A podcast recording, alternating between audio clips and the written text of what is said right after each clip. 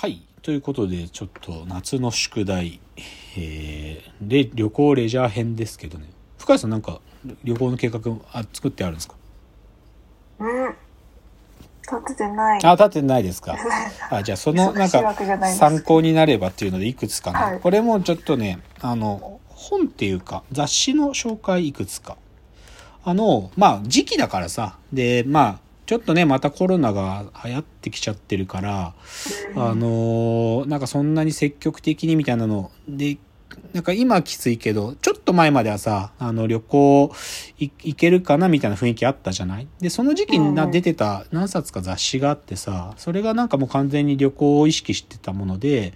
あのー一番最初がね、あのカーサブルータス、あのーはい。建築系のブルータスの別ジャンルだけど、カーサブルータスの、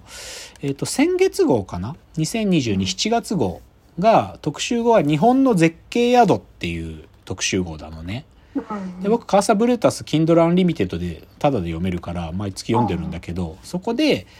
あの、あ、こ、まあ、僕、日本のそういういいホテルとかいい宿見るの好きだし、うんで、見てたんだけどさ、で、あそういう絶景に会える宿75みたいなの紹介されてたんだけど、なんか僕が知らないのも増えててね、いくつか。この2020、2021でできたみたいなのがいくつか増えてて、で、その中で、あ、でもここやっぱ一番今暑いのかなと思うのが、あのー淡路島にあるね、うんあの、ちょっとこれ漢字がむずいんだけど、全貌、青年。漢字なんで、禅、禅はあの座禅の禅。で、坊うん、坊さんの坊。で、なんていうの、安しって読む、聖に、丁寧の寧で、全貌青年っていう、そういうホテルがあるんだっていうの。で、これを作った人が、あの、バンシゲルって人で、建築家、はい。バンシゲル、あの、水田テラス、あの、山形にある水田のところにあったら、あれを作った人が最近こういうね、自然と調和する系のやつを作っていて、で、そこで淡路島の本当に山のね、森のところにドーンとなんかこう、座禅が組めるこうね、すごい建築を作ったっていうのがあって、それが全貌青年っていうのがあって、これかっこいいのよね、写真で見る限り。これが表紙になってもなってるんだけど、今回の特集。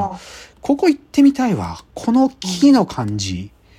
この木の感じ。森のとこにこう、バーって立ってる。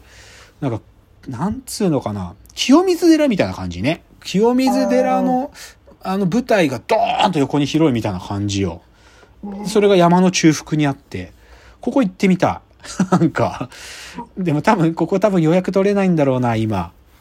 それが人気なんじゃないかなと思うけど、ちょっとここね、なんか見て知らなくて、しかも水田テラス作った同じバンシゲルっていう建築家なんで、多分ね、今ね、少なくともこのカーサブルータスの特集見ると、あの、熊健吾と同等の扱いを受けてるのよ、このバンシゲルが。ううん他にもね、いくつか作ってて、那須にある、あの、アートビオトープスイートビラっていうところもこの人のだしとかね、大分のクアパーク、長湯って読むのかな。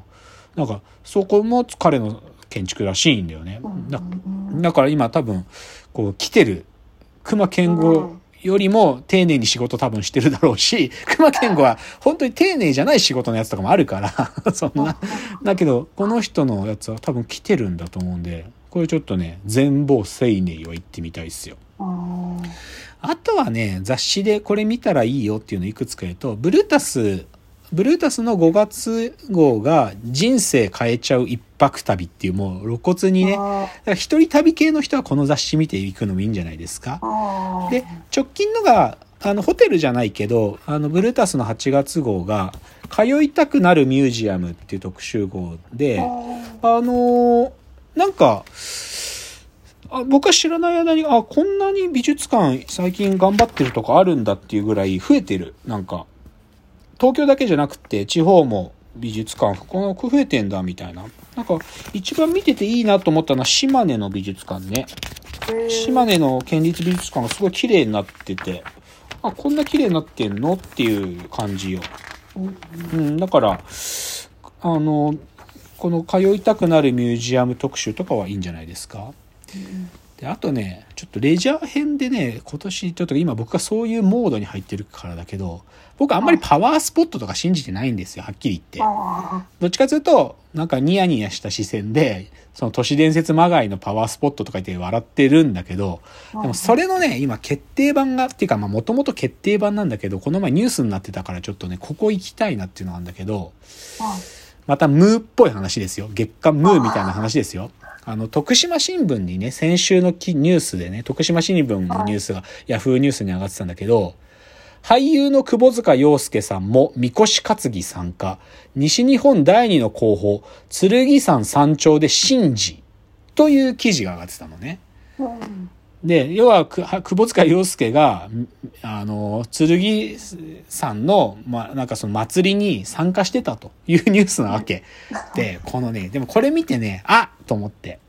この剣山というのはね、実はすごい山なんですよ。あ知らないでしょ？ちなみにこの窪塚が参加したのは、剣山山頂大祭っつってね、どういう祭りかっていうとね、みこしをね、山の山頂までみんなで担ぎ上げるっていう。高いんだよ。剣山って本当に、あのー千何百メートルある山だから、そこの山上までみこし担いでいくの大変なんだけど、みんなでみこし担いでいくの。で、でね、この祭りがね、一体何の祭りかっていうのがポイントなんですよ。あ。はいはで、まあ結論から言っちゃうとね、剣山にはですね、あのモーセも運んでたという、あのアーク、古代イスラエルの三種の神器が入ってる、あの杖と鏡と、あとなんだっけ、剣か。それが入ってる、その、い古代イスラエルの三種の神器が入った、このアークっつうんだけど、箱にね、こう棒を2本ぶっ刺して、みこしみたいに担いでる。で、失われてしまったんだよ、あれは。けど、剣山にはそれが埋まってるっつう伝説が昔からあるんですよ。そう。古代イスラエルの人が日本にアークを持ってきて、そのアークを埋めたのが剣山なんだっていう説がずっとあるの。あ。で、これは、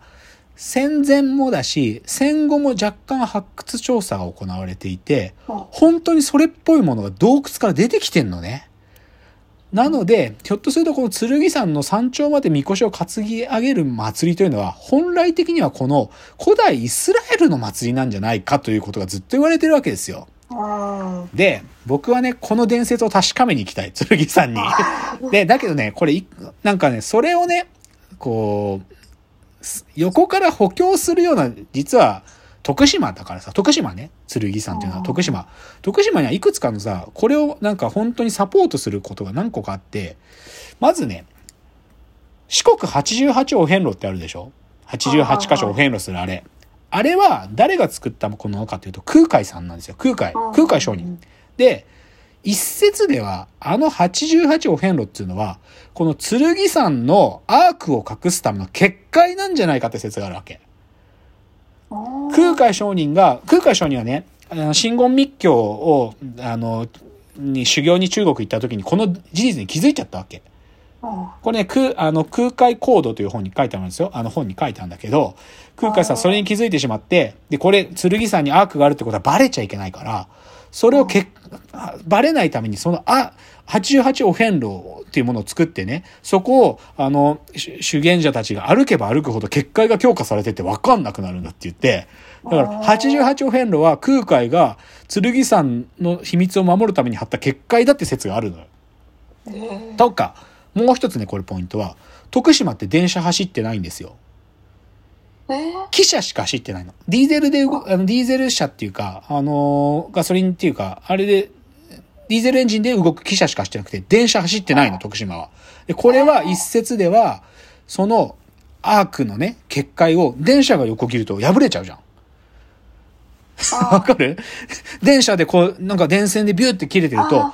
あ、その88お遍路のその結界が傷がついちゃうんで、だから電車が走ってないっていう説もあるんですよ。だから、私、この剣山のこの秘密にね、触れたいんですよ。でもね、実はね、発掘が禁止されてる場所とかもあったりしてね、あのー宮内庁の領母の部分もあるのよ。宮内庁管理してて、発掘禁止されてる場所とかもあるから、何か秘密が本当にあるのよ、剣山は。なので、この旅パワースポット系の旅行は、ちょっと、そういう意味でね、徳島、剣山の旅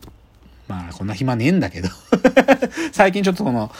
都市伝説づいてるんで、私。なんかこれは一つちょっとご紹介という感じじゃないですか。まあ、あとは、まあ、自転車でね、あのー霞ヶ浦に行きたいなと思ってて。あの、霞ヶ浦ぐるっと回る。これね、まあ、関東のサイクリストは行く場所なんですよ。で、僕まだ行けてないし、で、その霞ヶ浦で土浦のとこにね、星野リゾートが自転車用、自転車、サイクリストのため用のホテルとかも作ってて、そこからこうつくばリンリンロードっつうんだけど、その、霞ヶ浦の周り走るみたいなのもできてるから、それでもいいかな、みたいなのもちょっとあるんだけど。だからまあちょっとその旅行はまあまとまっていける感じじゃないんで、なんか行けそうな時にパクッと行けるのをちょっと今年の夏の宿題じゃないですかね。つうので、じゃあ最後、4つ目の、えージャンルは、感激ですね。こうあお芝居や、えっ、と、ぶ、えーなんか、板の上で行われているものを見に行くというお話を、ちょっと、ほんのちょっとだけしたいなと思います。じゃあ、最後のチャプターです。